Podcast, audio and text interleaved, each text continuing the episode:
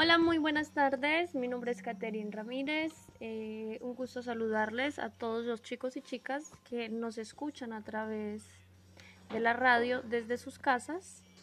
Eh, un placer estar acá nuevamente con ustedes compartiendo un espacio de aprendizaje.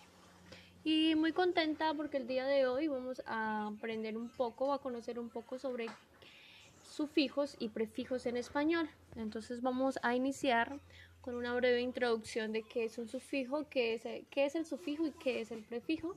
Y vamos a, um, hablar o a, dar algunos ejemplos que les van a dejar el concepto un poco más claro. Entonces eh, les invito para que estén pendientes desde sus casas y tomen los apuntes necesarios.